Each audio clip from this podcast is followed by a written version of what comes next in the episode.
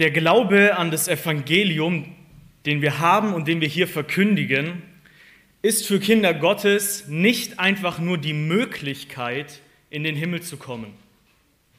Der Glaube an Jesus Christus, den wir predigen und den wir als Kinder Gottes haben, ist für uns nicht einfach nur die Möglichkeit, in den Himmel zu kommen, sondern die Sicherheit, in den Himmel zu kommen. Das ist ein Unterschied. Ja, das Evangelium und wenn es verkündigt wird für die Ungläubigen, bietet Gott damit die Möglichkeit an, nimm, es, trink, glaube und dann wirst du bekommen. Wenn wir Kinder Gottes sind, wenn wir das getan haben, wenn wir glauben, dann haben wir schon gegessen und getrunken. Wir haben schon und warten auf Vollendung. Es ist eine Sicherheit, dass wir das Ziel auch erreichen werden, nicht nur die Möglichkeit.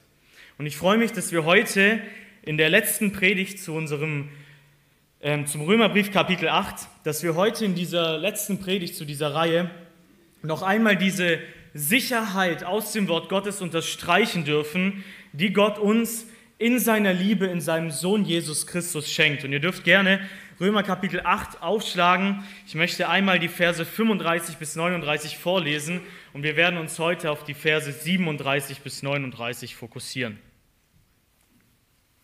Römer Kapitel 8, Vers 35 bis 39. Wer wird uns scheiden von der Liebe des Christus? Drangsal oder Angst oder Verfolgung oder Hungersnot oder Blöße oder Gefahr oder Schwert. Wie geschrieben steht, deinetwegen werden wir getötet den ganzen Tag, wie Schlachtschafe sind wir gerechnet worden. Aber in diesem allen sind wir mehr als Überwinder durch den, der uns geliebt hat. Denn ich bin überzeugt, dass weder Tod noch Leben, weder Engel noch Gewalten, weder Gegenwärtiges noch Zukünftiges noch Mächte, weder Höhe noch Tiefe noch irgendein anderes Geschöpf uns zu scheiden vermögen wird von der Liebe Gottes, die in Christus Jesus ist, unserem Herrn.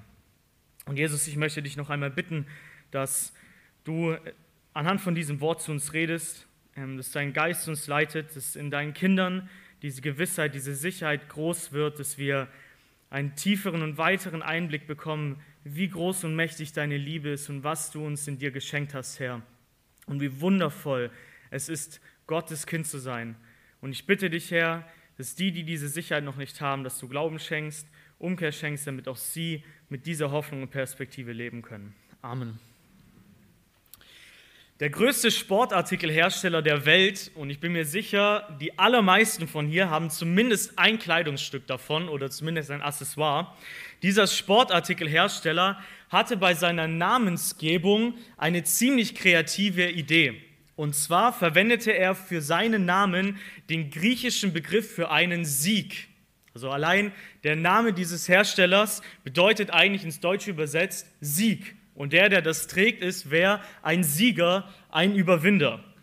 Wer also ein Produkt von dieser Marke kauft und es an sich hat, es verwendet, egal ob es ihm bewusst ist oder nicht, hat damit Teil von dieser Aura, dieser Ausstrahlung, die diese Marke verkörpern möchte. Auch wenn er vielleicht nicht alles hinbekommt im sportlichen Bereich, was er sich gewünscht oder vorgenommen hat.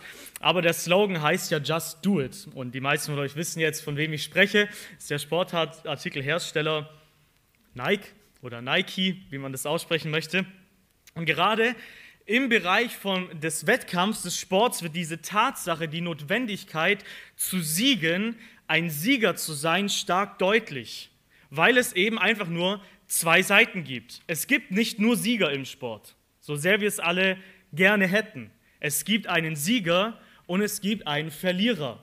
Es gibt einen, der die Goldmedaille erhält oder eine Mannschaft, ein Team, das am Ende ganz vorne auf dem Platz steht und einen Siegeskranz in den damaligen Zeiten erhält und andere, die halt eine Teilnehmerurkunde maximal bekommen. Ja, soll ja aber auch ab, ähm, also eingeführt werden, dass es nur noch Teilnehmerurkunden äh, gibt, hat mir letztens ein Lehrer erzählt. Auf jeden Fall, aktuell ist es noch nicht so. Die Frage, die sich eben darin stellt, ist, gehörst du zu denen, die bestanden haben, denen, die überwunden haben, die ein Sieger sind, oder wurdest du überwunden? Wurdest du besiegt?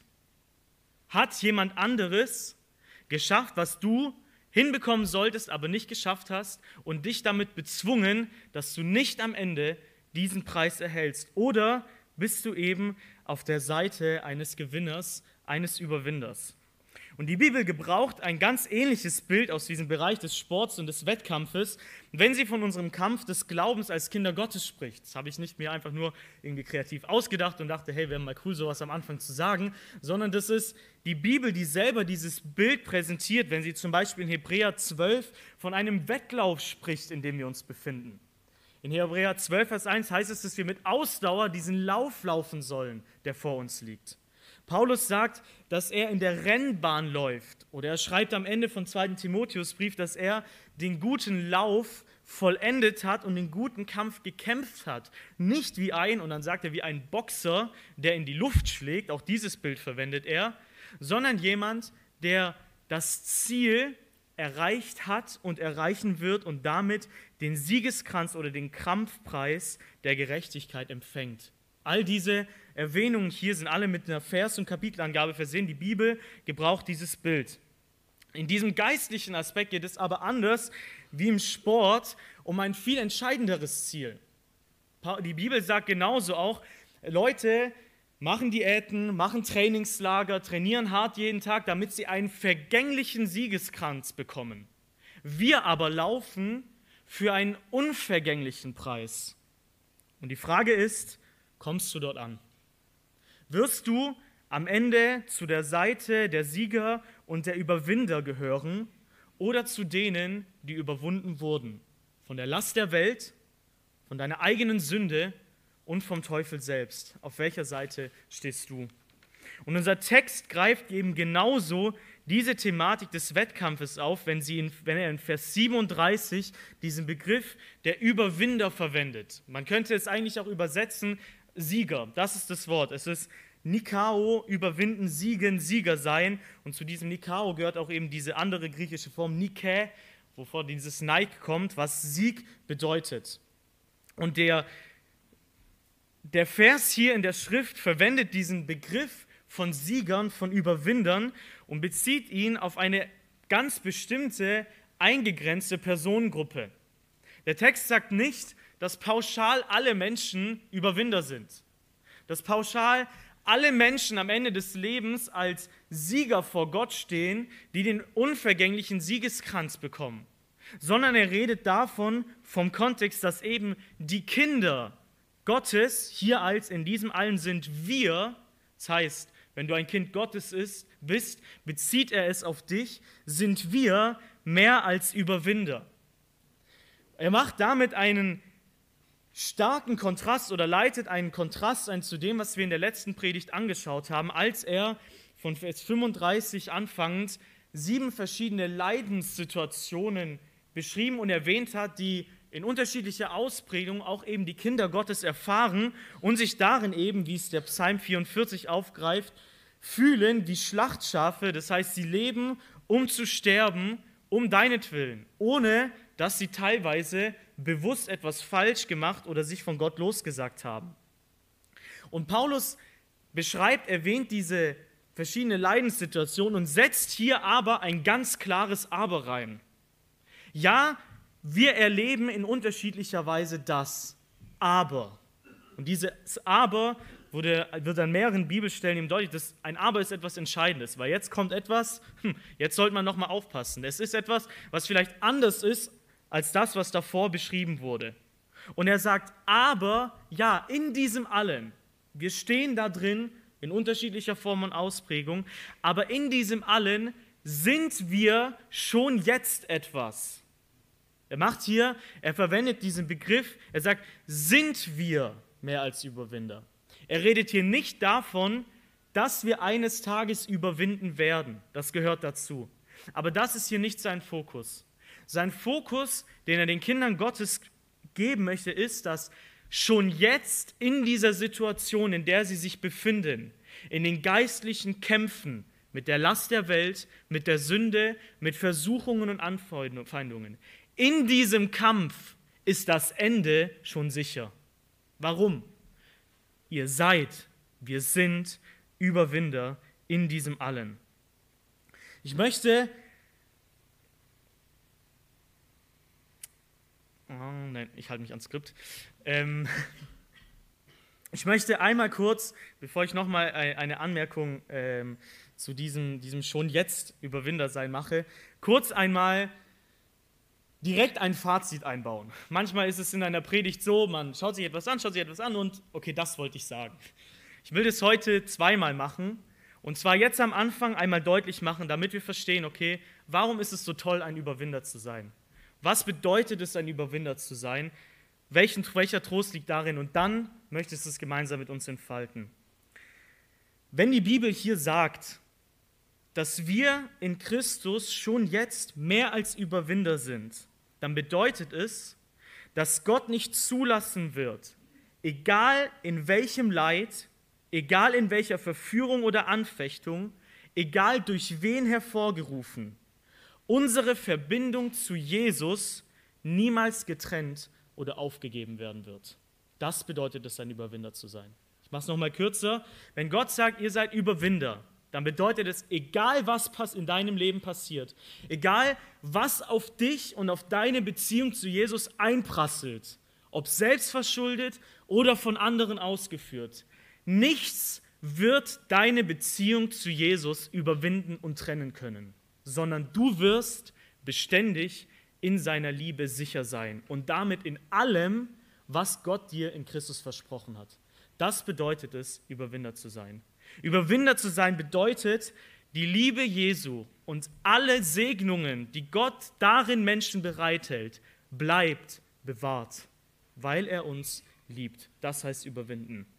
Und indem die Bibel hier diesen Begriff verwendet und eben schon in diesem, im Präsens in der Gegenwart verwendet und sagt, wir sind Überwinder, macht sie eben einen entscheidenden Unterschied zu den Wettkämpfen, die wir hier auf dieser Erde schon kennen. Nämlich, dass das Ende schon feststeht. Vielleicht mag es auf dieser Erde langweilig sein, wenn man ein Fußballspiel anschaut und schon weiß, okay, das wird so und so ausgehen. Aber im geistlichen Sinne steht viel zu viel auf dem Spiel, als dass das Ende ungewiss sein könnte. Es geht hier nicht einfach nur darum, einen Kampf, einen Lauf zu, im irdischen Sinne zu gewinnen, zu vollenden, sondern es geht darum, ob wir in den Himmel oder die Hölle kommen. Es geht darum, ob wir in das Paradies oder in die ewige Pein, die ewige Strafe kommen. Das steht auf dem Spiel, ob wir überwinden oder ob wir letztendlich überwunden werden. Und die Botschaft der Bibel, auch wenn sie dieses, diese Thematik eines Wettlaufs verwendet, macht sie eines deutlich. Wir auf uns selbst gestellt können nicht überwinden. Der Text sagt, wir sind mehr als Überwinder, und dann macht er nicht einen Punkt und sagt, okay, Herr, das sind wir halt, sondern er nennt das Mittel, die Person, die dahinter steht, damit wir am Ende ins Paradies und nicht in die ewige Pein kommen. Er sagt, wir sind Überwinder durch den, der uns geliebt hat. Und diese Liebe bezieht er hier auf Jesus Christus. Das heißt, auch wenn die Bibel dieses Bild von einem Kampf von Siegern und Überwindern verwendet, will sie, sorry, ich muss einmal nochmal genauer schauen, dann will sie damit deutlich machen, dass wir noch nicht vollendet sind, dass wir noch nicht am Ziel angekommen sind, auch wenn es sicher ist, sondern dass wir eben in einem täglichen Glaubenskampf mit der Welt, mit Versuchung, mit Sünde stehen, indem wir noch darum ringen, Heiligkeit auszuleben, Gott beständig anzubeten, die Liebe und Gerechtigkeit Christi wiederzuspiegeln und uns nicht einfach nur unserer Sünde hingeben sollen. Deswegen verwendet sie dieses Bild. Aber sie verwendet dieses Bild nicht, um irgendwie deutlich zu machen, dass wir Menschen irgendwie in der Lage wären, diesen Wettkampf um das ewige Leben selber zu gewinnen. Das müssen wir hier vorsichtig differenzieren. Es geht hier um die Beschreibung der Situation, in der wir sind im Glaubenskampf, während wir das Ziel sicher erreichen und nicht um Werke, die wir auf diesem Wettlauf vollbringen, damit wir dort ankommen. Das ist ein entscheidender Unterschied. Und deswegen macht es Paulus eben auch hier in Vers 37 deutlich, woran es liegt, dass wir alle möglichen Schwierigkeiten und Herausforderungen letztlich überwinden werden, nämlich durch den, der uns geliebt hat und nicht durch unsere eigene Frömmigkeit oder Standhaftigkeit und Treue. Es liegt nicht an uns selbst, dass wir die Helden sind, die unsere Hingabe, unseren Glauben an Christus aufrechterhalten, sondern es liegt an Jesus, der uns so sehr liebt, dass er darum gebeten hat, dass unser Glaube nicht aufhört und bewahrt wird.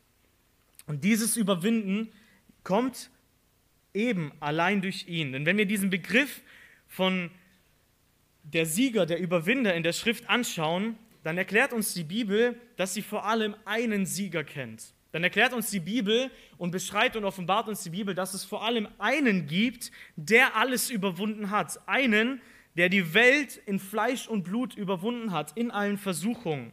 Einen, der die Sünde im Fleisch verurteilte, weil er allen Versuchungen widerstanden hat, der den Teufel bezwang und den Tod besiegt hat. Und das ist alleine unser Herr Jesus Christus.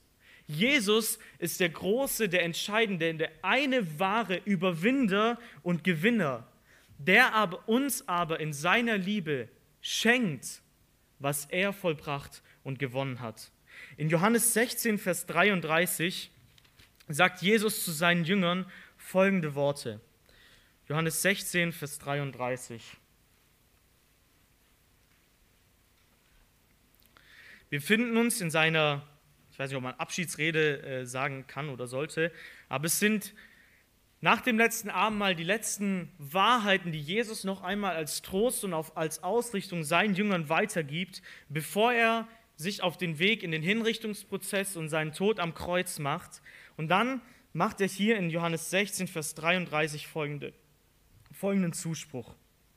Er sagt, dies habe ich zu euch geredet, damit ihr in mir Frieden habt. In der Welt habt ihr Bedrängnis, aber seid guten Mutes. Ich habe die Welt überwunden. Jesus nimmt, nimmt wahr, was auch Gott in, in Römer 8 beschreibt und sagt, ja, wir erleben Drangsal. Ja, wir erleben Ängste und Schwierigkeiten. Und er sagt, ja, in der Welt habt ihr Bedrängnis. In der Welt gibt es unglaublich viele Gründe, die euch Sorgen und Angst machen und die eine Herausforderung für euren Glauben darstellen. Aber auch wenn ihr in dieser Welt seid, in der ihr diese Bedrängnisse erlebt, gibt es die Möglichkeit, Frieden zu haben und guten Mutes zu sein. Es gibt trotzdem innerhalb dieser Situation die Möglichkeit, hoffnungsvoll, nicht hoffnungslos, hoffnungsvoll Jesus nachzufolgen und zu wissen, wo ich am Ende ankomme. Warum? Er sagt, in mir gibt es Frieden. Ich habe die Welt überwunden. Es gibt nichts, was wir als Menschen erleben oder durchmachen könnten, was Christus nicht in einer größeren Weise als Mensch in Fleisch und Blut überwunden hat. Das meint die Welt. Alle Versuchungen, alle Bedrängnisse, alle Herausforderungen, noch größer, der Teufel selbst stand an der Seite Jesu. Der Teufel ist nicht allgegenwärtig, er kann nicht alle Christen gleichzeitig versuchen. Einen hat er sich ganz besonders ausgesucht, nämlich Christus selbst, als er auf dieser Welt war. Er hat Jesus größeren Versuchungen ausgesetzt, als du und ich jemals ausgesetzt werden.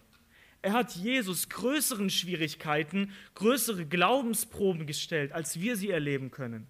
Aber Jesus hat all das, und das bedeutet Welt, das erleben wir in dieser Welt. Leid, Schwierigkeiten, Versuchungen, diese Sachen. Jesus sagt, ich habe all das überwunden. Ich bin davon als Sieger hervorgegangen.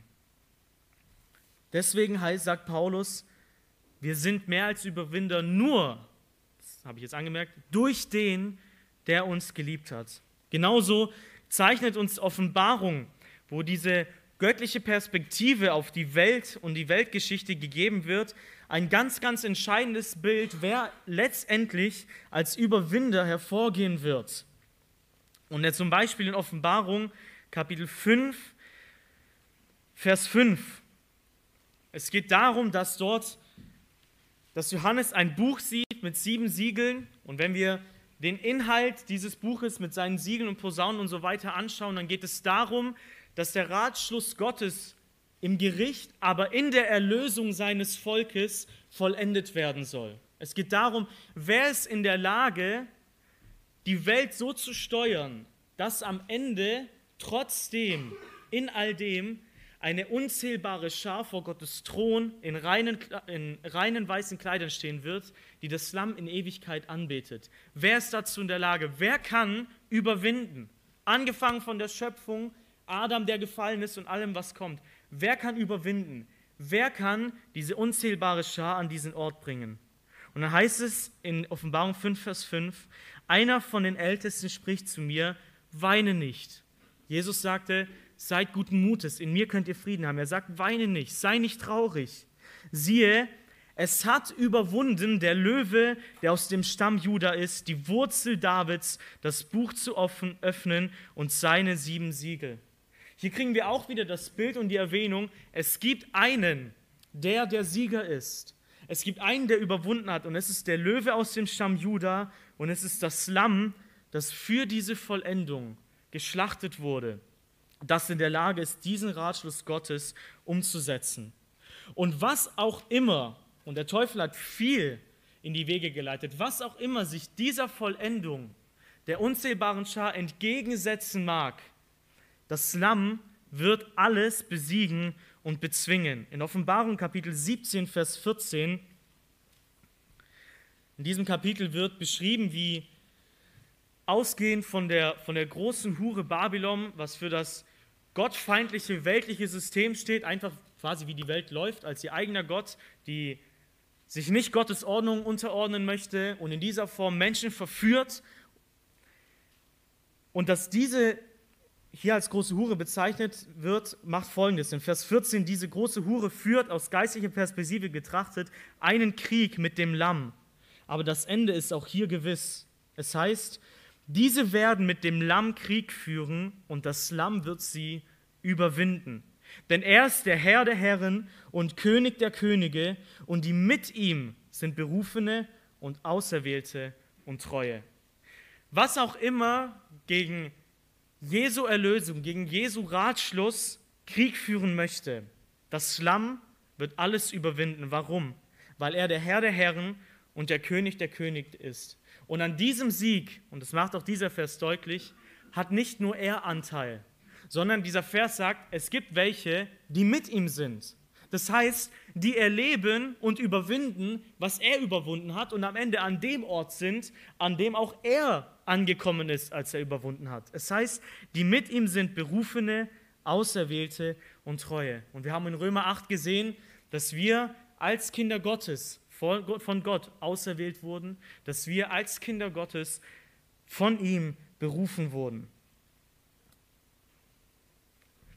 Er ist der Herr der Herren und das Lamm wird alles überwinden. Diese Tatsache, dass Jesus der Herr der Herren ist, der über allem steht, die greift auch Paulus in Römer 18 am Ende noch einmal auf. Und zwar stellt er zuerst die Frage, wer wird uns scheiden von der Liebe des Christus? Dann wiederholt er noch einmal, dass er derjenige ist, durch den wir überwinden, weil er uns geliebt hat. Und dann kommt am Ende Vers 39 noch einmal, dass uns nichts scheiden wird von der Liebe Gottes, die in Christus Jesus ist. Und er macht hier einen entscheidenden Anhang. Dieser Jesus ist unser Herr. Das heißt, er ist derjenige, der souverän über allem steht. Er ist derjenige, der in allen Bedrängnissen, Katastrophen, Versuchungen, immer noch die Kontrolle darüber hat, dass zum Beispiel uns als Kinder Gottes keine Versuchung treffen wird, der wir nicht widerstehen können. Er ist Jesus, unser Herr. Dieser schlichte Anhang, unterstreicht, damit unterstreicht Paulus noch einmal den Rang, die Fähigkeit, die Allmacht, die Jesus Christus hat als Herr der Herren und König der Könige. Jesus ist dieser entscheidende Sieger und Überwinder. Und ich möchte noch einmal anfügen und ergänzen, dass Jesus die Welt und damit den Teufel überwunden hat. In Hebräer 2, Vers 14 heißt es, dass Jesus Fleisch und Blut angenommen hat, um den zunichte zu machen, der die Macht des Todes hat, nämlich den Teufel.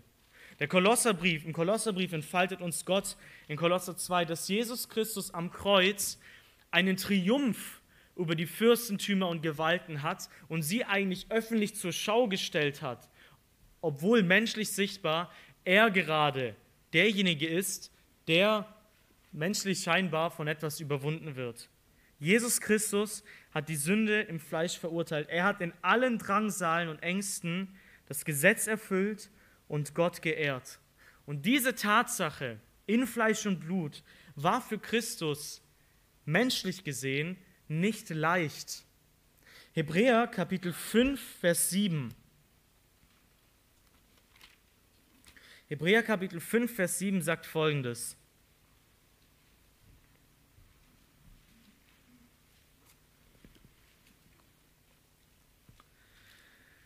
Geht um Jesus und dann heißt es, der in den Tagen seines Fleisches, also als er hier in, in diesem Körper war, da in den Tagen seines Fleisches, da er sowohl bitten als auch flehen dem, der ihm aus dem Tod zu erretten vermochte, mit starkem Schreien und Tränen dargebracht hat und wegen seiner Frömmigkeit erhört worden ist. Obwohl er Sohn war, hatte er an dem, was er litt, den Gehorsam gelernt. Wie wird dieses Überwinden Christi hier beschrieben? Es heißt, dass er Bitten und Flehen an seinen Vater gebracht hat. Er hat selbst sich entäußert, nicht auf seine eigene Macht und Fähigkeit gebaut, sondern stellvertretend für uns im Vertrauen auf Gott gelebt, auf seinen Vater. Und es heißt, dass er mit starken Schreien und Tränen seine Gebete an den Vater gebracht hat. Das war der Zustand, den Christus angenommen hat, um zu überwinden.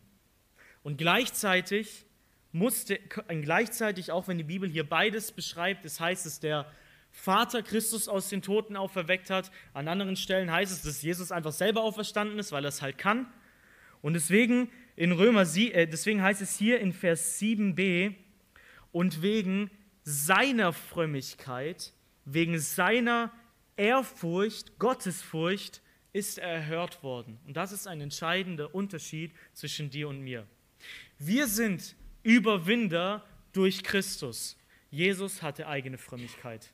Jesus hatte eine eigene Gerechtigkeit und Heiligkeit, die er in, den allen, in all den Schwierigkeiten herauskristallisiert hat, dargestellt hat, ausgelebt hat, dass Gott gesagt hat, du hast es verdient, nicht im Tod zu bleiben.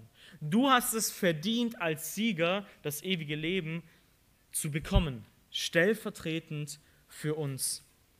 Wir können diese Leiden und Herausforderungen, die Jesus, denen Jesus gegenüberstand, genauso mit der Liste abgleichen, die Paulus hier in Römer 8, Vers 35 macht.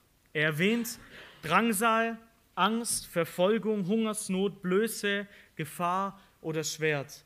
Was hat Christus erlebt? Christus erlebte eine Drangsal und eine Angst, dass er im Garten Blut schwitzte, dass er so sehr weinte und seinen Jüngern sagte, meine Seele ist sehr bestürzt. Das ist die Drangsal, die Christus erlebte. Christus erlebte Verfolgung, indem die hohen Priester und Pharisäer schon deutlich früher den Plan fassten, ihn töten zu wollen. Er lebte mit der Perspektive, dass da die ganze Zeit Menschen hinter ihm her waren, die nicht wollten, dass er weiter existiert. Christus erlebte Hunger. Und auch in diesem Hunger, als er 40 Tage in der Wüste nichts gegessen und getrunken hatte, verhielt er sich nicht wie das Volk Gottes, das angefangen hat zu murren und zu sagen, Gott, du gibst mir nicht, was ich brauche, sondern der den Vater geehrt hat, der das Gesetz erfüllt hat. Christus erlebte Blöße.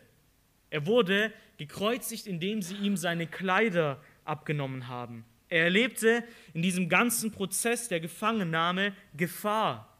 Und er sah sich nicht nur dem Schwert gegenüber, sondern er wurde wirklich gekreuzigt. All diese Dinge, die in unterschiedlicher Weise, ich sag mal, annähernd für uns hier viele, es gibt da in der östlichen Christenheit Menschen, die sehr buchstäblich erfahren, was hier aufgelistet wird, Millionen von Christen, aber all diese Dinge erlebte Christus und er hat sie überwunden. Was heißt überwunden? In all diesen Leiden und Herausforderungen lebte er in völligem Gehorsam, in völliger Heiligkeit, in Anbetung und im Maßstab Gottes. Jesus ist der Überwinder. Jesus ist derjenige, dessen Glaube und Vertrauen auf den Vater nicht aufgehört hat, selbst als er schrie, warum hast du mich verlassen? Warum hast du mich, diesen Menschen, die mich weghaben wollen, überlassen und gehst mit mir nicht um, wie mit deinem geliebten Sohn, sondern wie jemand, der verflucht ist. Edwin hat es vorhin in der Einleitung erwähnt. Er wurde zum Fluch am Kreuz, in dem Gott mit ihm umging, als wäre er ein Verbrecher und nicht sein geliebter Sohn. Christus hat all diese Dinge überwunden. Und in seiner Liebe gibt er uns Anteil an seinem Sieg, den nicht wir hätten vollbringen können. Wer von uns kann sagen, egal wie groß die Drangsal oder Angst, egal wie groß die Verfolgung auch irgendwie sein möge, die ich in meinem Leben vielleicht noch erfahre, ich werde treu sein bis ans Ende. Keiner, keiner.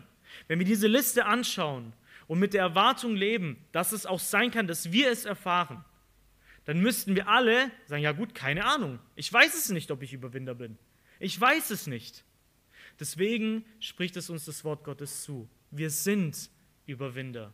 Wir sind Überwinder. Egal, ob wir körperliche Verfolgung erleiden, egal, wie sehr der Teufel uns in Ablenkung, in Nichtigkeiten verstricken will, in dem Mammon dienen statt Gott, was auch immer die Herausforderung, die Schwierigkeit deines und meines Glaubens sein mag. Christus sagt, weil ich dich geliebt habe, bist du ein Überwinder. Und Jesus hat all diese Dinge nicht einfach so gemacht, sondern dieses durch den, der uns geliebt hat, bezieht sich hier auf die Vergangenheit. Und da gehört alles mit hinzu, sowohl die Auswahl vor Grundlegung der Welt, die Berufung, die Bestimmung, aber genauso auch die Perspektive, die Jesus hatte, während er Mensch war und das alles durchlitten hat. Warum hat er das gemacht? Jesus hat gesagt, das mache ich, weil ich euch lieb habe. Ich überwinde, weil ich weiß, dass ihr nicht überwinden könnt. Ich sterbe für den Petrus, der dreimal in einem Moment sagen wird, ich kenne dich nicht. Ich bin kein Christ, könnten wir auch vielleicht so sagen. Ich habe nichts mit Jesus zu tun. Gestern musste ich über diese, über diese Stelle nachdenken und kennt ihr das, wenn euch die gleiche Sünde am Tag nicht nur einmal passiert? Es gibt, es gibt Fehler, wo du sagst, ah Mann, ey, ist so ein Mist. Und dann mache ich es nochmal. Am gleichen Tag. Petrus hat die gleiche Sünde, in der er gesagt hat, ich bin kein Christ, ich kenne Jesus nicht, innerhalb von ein paar Stunden gemacht. Aber Jesu Liebe hat es ausgehalten. Jesu Liebe ist deswegen standhaft geblieben und ans Kreuz gegangen und hat überwunden. Hat nicht gesagt, okay, ich sage mich von meinem Vater ab. Damit genau dieser Petrus letztendlich doch auch ein Überwinder wird, obwohl er selber auf sich gestellt ein Versager ist und es nicht hinbekommt. Dieser Text unterstreicht diese Liebe, die Christus zu uns hat und die Gott in seinem Sohn zu uns hat, indem sie diese eine Frage, indem sie in dieser Entfaltung der Frage dreimal diese Liebe erwähnt. Einmal scheiden von der Liebe des Christus, Vers 35, Vers 37, durch den, der uns geliebt hat. Und am Vers 39 noch einmal von der Liebe Gottes, die in Christus ist. Paulus reicht es nicht, einmal nur zu sagen, dass Gott uns liebt. Paulus schreibt dreimal davon und sagt, wisst ihr nicht, dass Gott uns liebt und dass uns nicht nichts von dieser Liebe scheiden kann? Und weil Christus überwunden hat und weil er uns so liebt, schenkt er uns den Sieg, den er errungen hat. In 1. Korinther 15, Vers 57. In diesem Kapitel wird die Auferstehung, die Tatsache der Auferstehung entfaltet und am Ende wird der Kontrast gesetzt zwischen dem Körper, dem Leib, den wir hier auf dieser Erde haben, der schwach ist, der natürlich ist, der verwest, der vergeht, und dann wird ein Kontrast gesetzt zu dem unvergänglichen, herrlichen Leib, des, ähm, den wir zu erwarten haben. Er sagt in Vers 49, und wie wir das Bild dessen von Staub getragen haben, so werden wir auch das Bild des Himmlischen tragen. Römer 8, wir haben uns uns über das letzte Jahr angeschaut, dass wir Christus gleichförmig werden, seinem Charakter, seinem Wesen, dass wir einen erlösten Leib bekommen, der nicht mehr sündigen kann, der nicht mehr schwach schwach wird. Und in diesem Kontext geht es eben um diese zukünftige Herrlichkeit, die in dieser Auferstehung, wenn Christus kommt, Gottes Kinder zu erwarten hat. Und dann kommen diese Worte an Vers, ab Vers 54. Wenn aber dieses Verwesliche Unverweslichkeit anziehen und dieses Sterbliche Unsterblichkeit anziehen wird, dann wird das Wort erfüllt werden, das geschrieben steht. Verschlungen ist der Tod in Sieg Wo ist, o Tod, dein Sieg? Wo ist, o Tod, dein Stachel? Der Stachel des Todes ist die Sünde, die Kraft der Sünde aber das Gesetz. Gott aber sei Dank, der uns den Sieg, wir könnten sagen, das Überwinden gibt durch unseren Herrn Jesus Christus. Warum haben wir die Hoffnung, dabei zu sein, wenn sich diese Verheißung erfüllen wird, dass der Tod vollends, vollendet in Sieg verschlungen wird. Warum? Warum dürfen wir diesen Sieg, der zu dieser zukünftigen Herrlichkeit gehört, erfahren? Weil Gott uns den Sieg gibt in Jesus Christus. In Jesus Christus gibt er uns diesen Sieg. In Jesaja 25, Vers 8 heißt es: Den Tod verschlingt er für immer. Und der Herr, Herr, wird die Tränen von jedem Angesicht abwischen und die Schmach seines Volkes wird er wegnehmen von der ganzen Erde. Denn der Herr hat geredet. Gott hat es verheißen. Nicht nur hier in Hosea, was hier, was hier zitiert wird, sondern genauso auch in Jesaja, dass Gott den Tod verschlingen wird. Diese größte Magnifikation von dem, was Sünde mit sich bringt. Diese, diese innere Zerrissenheit, diese Trennung, dieses unwiderrufliche und genauso auch übergehende in ewige Strafe, ewige Pein. Für uns wird dieser Tod verschlungen sein. Wir werden nichts mehr damit zu tun haben. Das ist der Sieg, den Gott uns in Christus gibt. Und so entfaltet die Schrift noch in weiteren Stellen, dass wir allein durch Christus äh, Überwinder sind. In Johannes, im ersten Johannesbrief, Kapitel 4, Vers 4 heißt es zum Beispiel, ihr seid aus Gott Kinder und habt sie, es geht hier um Irrlehrer, falsche Propheten, ihr habt sie überwunden, weil der, der in euch ist, größer ist als der, der in der Welt ist. Wieder, warum überwinden wir? Warum wird Gott nicht zulassen, dass seine auserwählten Kinder letztendlich einer Irrlehre anfallen, die ihnen einen falschen Glauben von Christus, ein verzerrtes Evangelium vermittelt? Auch wenn es vielleicht Phasen gibt, in denen Menschen auf Irrwege geraten. Warum wird Gott sich letztendlich darum kümmern? Es heißt, der, der in euch ist, ist größer als der, der in der Welt ist. Gott, Jesus, ist größer als der Teufel und alle Verführer. Und dann heißt es in 1. Johannes 5, ein Kapitel später, in Vers 4 und Vers 5, denn alles, was aus Gott geboren ist, überwindet die Welt. Und dies ist der Sieg, der die Welt überwunden hat, unser Glaube. Wer ist es, der die Welt überwindet, wenn nicht der, der glaubt, dass Jesus der Sohn Gottes ist? Dieser, dieser Abschnitt macht, macht beides deutlich. Johannes sagt, die, die ihn aufnahmen, denen gab er das Recht, Kinder Gottes zu sein. Und die Kinder Gottes haben diesen Zuspruch, dass sie Überwinder sind. Und das heißt genauso, dass diejenigen, die ihn aufnahmen, aus Gott geboren sind. Gott hat sie dazu lebendig gemacht. Und beides greift ähm, Johannes hier in seinem Brief noch einmal auf. Er sagt, was aus Gott geboren ist, und das stellt er hier an erster Stelle, das überwindet die Welt. Du kannst die Welt nicht überwinden. Du kannst Versuchungen nicht so, dass du Gott verherrlichst, widerstehen. Du bist nicht stärker als der Teufel. Du bist nicht mal stärker als dein eigenes Fleisch brauchst nicht mal den Teufel, dem du nicht widerstehen kannst. Du kannst deinem Fleisch der Sünde nicht widerstehen. Du bist ohne Christus deiner eigenen Sünde versklavt ausgeliefert. Keine Chance. Du wirst die Welt nicht überwinden. Nur wer aus Gott geboren ist, wenn Gott geistlich lebendig macht und diese Ketten löst, der wird die Welt überwinden. Und der ist der, dieser ist derjenige, der glaubt der darauf vertraut, dass Jesus der, Christ, dass Jesus der Sohn Gottes ist, derjenige, der für uns überwunden hat. Und diese Menschen haben die Zusage, dass sie letztendlich Überwinder sein werden. So heißt es dann auch in Offenbarung 12, Vers 10. Und sie haben ihn, den Teufel, überwunden, um des Blutes des Lammes und um das Wortes ihres Zeugnisses willen. Und sie haben ihr Leben nicht geliebt bis zum Tod. Warum haben sie den Teufel überwunden? Um des Blutes des Lammes willen, weil Christus sie freigekauft hat, weil Christus ihnen vergeben hat und sie sich zu eigen, zu seinem Volk gemacht hat. Und gleichzeitig ein Kennzeichen von ihnen, sie haben ihr Leben nicht geliebt bis zum Tod. Und das ist ein, ein entscheidender Hinweis. Ähm, es lohnt sich, die Predigtreihe von John Piper zu diesem Abschnitt anzuhören. Und er stellt folgende wichtige Tatsache heraus. Er sagt, diese Sicherheit in der Liebe Gottes wird uns nicht aus dem Grund präsentiert, damit wir jetzt einfach sozusagen selbstsüchtig drauf losleben.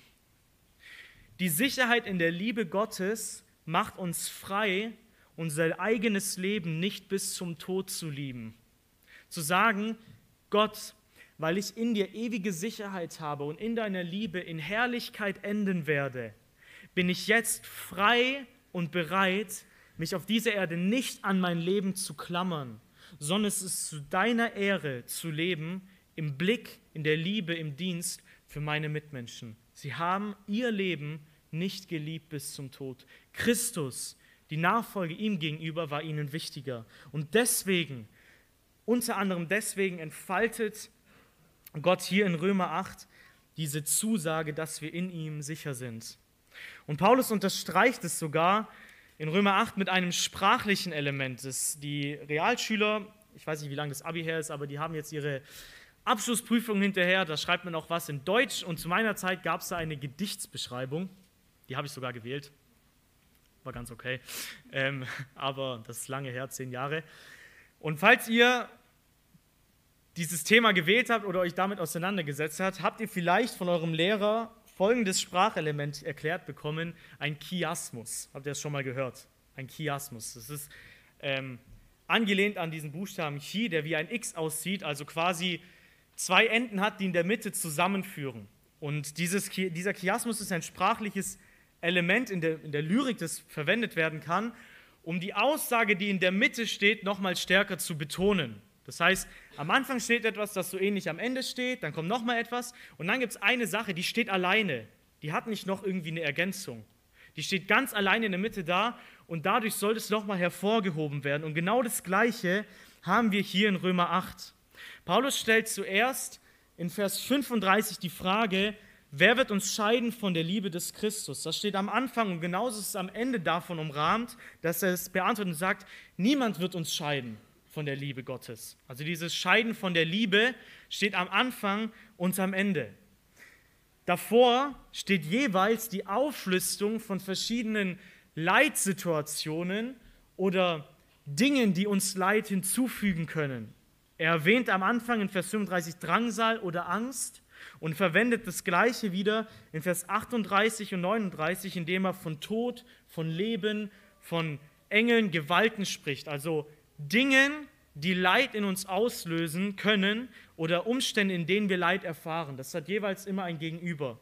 Und die Aussage, die in der Mitte steht, die dadurch hervorgehoben werden soll, ist, Vers 37, in diesem allen sind wir mehr als Überwinder. Diese Tatsache sagt er nur einmal, aber er sagt, es reicht aus. Ich will das man kann es euch sich vorstellen, vielleicht mit Scheinwerfern, mit Strahlern anstrahlen, damit deutlich wird, sogar lyrisch an diesen Text ranzugehen. Das ist die Botschaft. Wir sind in Christus Überwinder. In Christus Überwinder zu sein, oder dass Paulus es, oder Gott es uns hier zuspricht. Wir kennen es von der Rechtfertigung, dass es ein einmaliger Status ist. Wir sind gerechtfertigt, Punkt aus. So, das ist schon geschehen, wir sind gerechtfertigt. Überwinden ist ein Akt, den Gott im Laufe unseres Lebens vollendet. Ich habe, auch wenn ich jetzt ein Überwinden, habe ich noch nicht von, äh, überwunden. Paulus sagt, ich habe das Ziel noch nicht ergriffen in Philippa 3, ich bin noch nicht vollendet, aber ich strecke mich da, danach aus. Warum sage ich das? Wenn, wenn Gott sagt, wir sind Überwinder, dann sichert er uns damit zu, dass während wir unser Leben leben, er gerade dabei ist, uns zu retten. Versteht ihr, was ich damit meine? Gott ist gerade aktiv dabei, dich so durchs Leben zu führen, dass du am Ende überwindest. Es ist nicht einfach nur ein Zack, Rechtfertigung, okay, alle Sünden vergeben, Schuldbrief ausgelöscht, sondern etwas, was aktiv, Gott aktiv jetzt in deinem Leben macht. Paulus sagt, dass Gott uns alle Zeit im Triumphzug umherführt. Das ist den Begriff, den er für die Gemeinde verwendet. Kinder Gottes sind Menschen, an denen Gott deutlich macht, dass sie überwinden werden, dass ihr Glaube bestehen bleibt. Und selbst das reicht Paulus nicht aus, nicht nur dieser Begriff oder das ins Zentrum zu setzen, sondern er redet davon, dass wir mehr als Überwinder sind. Also im Griechischen haben wir dieses ein Hypernikao, noch mehr als ein Sieger. Warum, warum das? Ja, um das nochmal deutlicher zu machen. Um nochmal deutlicher zu machen, dass es außer Frage steht, ob du am Ende Sieger bist. Ich kann zum Beispiel ein Fußballspiel mit 2 zu 1 gewinnen. Dann habe ich gewonnen, aber eventuell habe ich den Siegtreffer erst in der 90. plus 5 erzielt. So, gerade so. Gibt auch Mannschaften, die können das gut. Aber ich kann ein Fußballspiel auch 7 zu 0 gewinnen. Am besten noch in der ersten Halbzeit, 7-0. Es ist klar, wie es ausgehen wird. Es ist eindeutig, es steht außer Frage, dass der Gegner hier noch irgendwie eine Chance hat, diesen Sieg zu entreißen. Und das macht Paulus. Er sagt, wir sind mehr als Überwinder. Es ist ein ganz, ganz klarer, haushoher Sieg, den Gott uns in Christus schenkt. Keine knappe Tatsache. Es ist kein Grad so. Vielleicht fühlst du dich manchmal, dass du eigentlich so in den Himmel kriechst. So wie ein Marathonläufer, der eigentlich keine Kraft mehr hat zu laufen und sich irgendwie gerade noch so ins Ziel reinrobbt. Mag sein, dass das unsere Gefühlswelt widerspiegelt, aber das ist nicht die geistliche Realität. Auch wenn wir in unserem Leben manchmal am Boden sind, sind wir durch Christus immer noch Überwinder, weil er dafür sorgt, dass wir am Ziel ankommen. Wir sind mehr als Überwinder. Und wir kennen genauso eben diese Phasen, wo wir am Boden liegen, wo wir in unserem Leben Niederlagen erfahren, wo wir am Ende vom Römerbrief werden wir dazu aufgerufen, lass dich nicht vom Bösen überwinden, sondern überwinde das äh, Böse mit Gutem. Den Vers, den hört man in der Kinderstunde und ist auch wichtig und gut, aber es klappt halt nicht immer. Wir werden ganz oft vom Bösen überwunden, immer wenn wir sündigen. Wir werden ganz oft vom Bösen überwunden. Wir reagieren auch nicht immer auf das Böse mit Gutem. Und trotzdem bleibt diese Aussage Gottes bestehen. Wir sind in Christus mehr als Überwinder. Er wird nicht zulassen, dass unsere Sicherheit in ihm und diese Segnungen und Versprechen, die wir in Christus haben, wieder aufgehoben werden und wir am Ende doch nicht zu den Siegern bei Christus gehören. Die Zeit ist schon sehr fortgeschritten, aber das Skript nicht. Ähm ich muss die nächsten zwei Verse, das soll heute der Abschluss werden, aber es geht aktuell 48 Minuten. Ähm, ich, möchte, ich möchte das äh, äh, kürzer zusammenfassen, weil Paulus eben genauso in Vers 37 aufhören könnte. Es kommt jetzt eben noch diese Liste, die er, die er aufzählt. Paulus hätte einfach sagen können, okay, wir sind in allem mehr als Überwinder. Okay, er hat davor schon sieben Leitsituationen aufgezählt, sagt, okay, wir, wir haben es verstanden, wir erleben Schwierigkeiten, wir sind in diesem allen Überwinder. Das reicht Gott aber immer noch nicht. Warum diese Auflistung? Und jetzt kommen zehn verschiedene Begriffe. Es kommen vier Paare. Wir haben hier Tod noch Leben. Wir haben hier Tod noch Leben. Wir haben hier Engel und Gewalten. Wir haben hier Gegenwärtiges und Zukünftiges, Höhe oder Tiefe und dann nochmal für sich alleinstehend Mächte oder ein anderes Geschöpf. Warum diese Auflistung? Gott sagt, okay, ich gehe jetzt alles durch, was dir in deinem Glauben irgendwie Probleme machen könnte. Ich gehe alles durch, alles, was sich irgendwie zwischen dich und meiner Liebe zu dir setzen könnte, so dass sie dir nicht mehr gilt. Und er zählt diese Sachen auf und kommt aber zu dem Vater und sagt, nichts. Es existiert einfach nichts, was in der Lage ist, dass Gott uns aufhört zu lieben. Es existiert einfach nichts, das uns dazu bringen kann, uns selbst von der Liebe Gottes loszusagen. Er verwendet die Begriffe von Tod und Leben. Naja, das ist der Anfang und das Ende oder alles, was zwischendrin passiert. Was, egal was ein Mensch zwischen seinem Leben und Sterben auch im Sterben erfahren kann. Die Liebe Gottes zu seinen Kindern bleibt bestehen. Selbst der Tod, der uns auf dieser Erde von so vielem scheidet, der Tod, und da spüren wir es, was, was Trennung, endgültige Trennung bedeutet. Was ist der Tod für ein Kind Gottes? Es ist das Nachhausekommen zu Christus, denn dort ist es weit besser. Es ist mein Gewinn. Es gibt im Leben und im Sterben nichts, was mich von der Liebe Gottes scheiden kann. Es gibt in der geistlichen Welt, die die Menschen verführt und verblendet, Engel noch Gewalten, nichts, was mich so verführt, dass ich doch nicht zu Christus gehöre. Er geht, es reicht noch nicht, er sagt, es gibt in der Gegenwart, das heißt, was auch immer du gerade erlebst, und in der Zukunft, was auch kommen mag, nichts, das dich aus der Hand Gottes rauben und reißen kann. Es gibt keine Macht, weder in der Höhe noch in der Tiefe noch sonst irgendwo, das dazu in der Lage ist. Und er fasst es mit dem allerletzten zusammen und dazu gehören auch wir, er sagt, noch irgendein anderes Geschöpf. Du und ich sind auch Geschöpfe.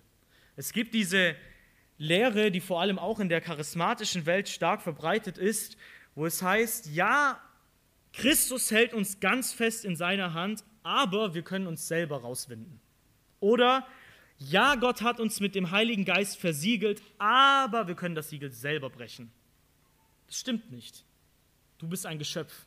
Kein Geschöpf kann dich von der Liebe Christi scheiden. Es geht nicht.